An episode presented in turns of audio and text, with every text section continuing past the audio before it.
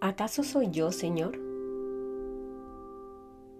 Soy Mónica Ibáñez y esto es Palabra Viva. En el nombre del Padre, del Hijo, del Espíritu Santo. Amén.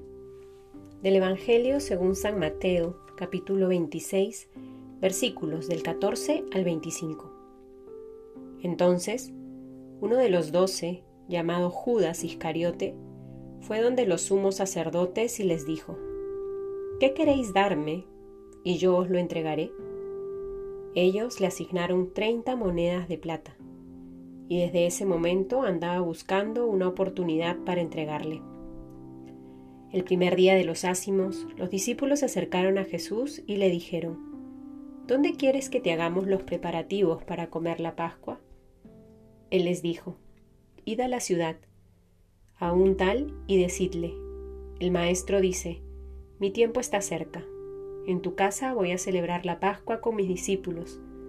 Los discípulos hicieron lo que Jesús les había mandado y prepararon la Pascua. Al atardecer, se puso a la mesa con los doce, y mientras comían dijo, Yo os aseguro que uno de vosotros me entregará. Muy entristecidos, se pusieron a decirle uno por uno, ¿acaso soy yo, Señor? Él respondió, el que ha metido conmigo la mano en el plato, ese me entregará. El Hijo del Hombre se va, como está escrito de él, pero hay de aquel por quien el Hijo del Hombre es entregado. Más le valdría a ese hombre no haber nacido. Entonces preguntó Judas, el que iba a entregarle, ¿soy yo acaso, rabí? Dícele, tú lo has dicho. Palabra del Señor. Queridos hermanos, bien lo dice el texto. El maestro es consciente que su tiempo está cerca. Y el día de hoy, este texto nos enfrenta de nuevo con nuestra condición herida, con nuestra condición humana herida por el pecado.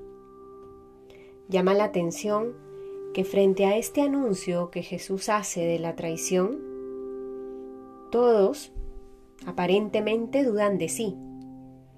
Ante el mensaje de Jesús, varios van a responder, ¿acaso soy yo, Señor?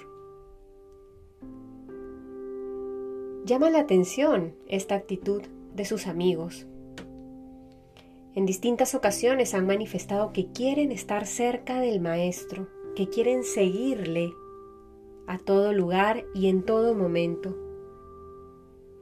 Pero hoy, con esta pregunta, en la que manifiestan que desconfían de sí mismos, nos recuerdan también que muchas veces podemos pasar por esa experiencia, que no nos es ajena porque es fruto, lamentablemente, de el pecado que tantas veces acogemos, entre comillas, en nuestro interior.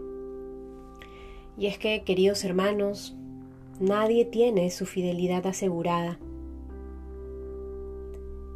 Hermanos, a Jesús lo vendió uno de los suyos, uno de los doce, uno de los que caminó con él uno de los que se sentó a la mesa. El día de ayer ya profundizábamos un poco eso.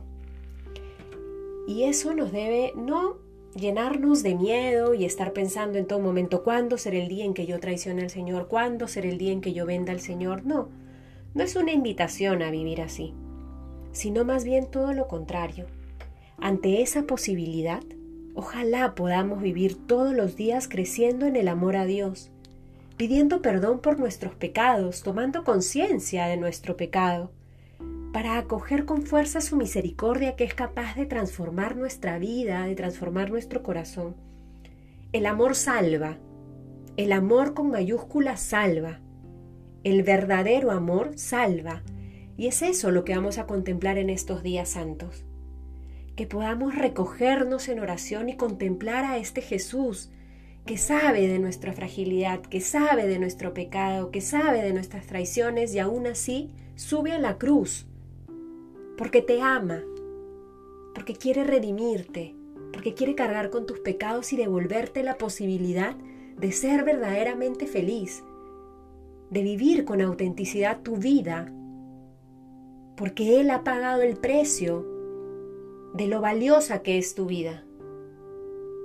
Que podamos contemplar entonces en la pasión, en la muerte y en la resurrección de nuestro Señor, cómo es que ese amor salva para imitar el mismo camino en nuestra vida en favor de los demás. En el nombre del Padre, del Hijo, del Espíritu Santo. Amén.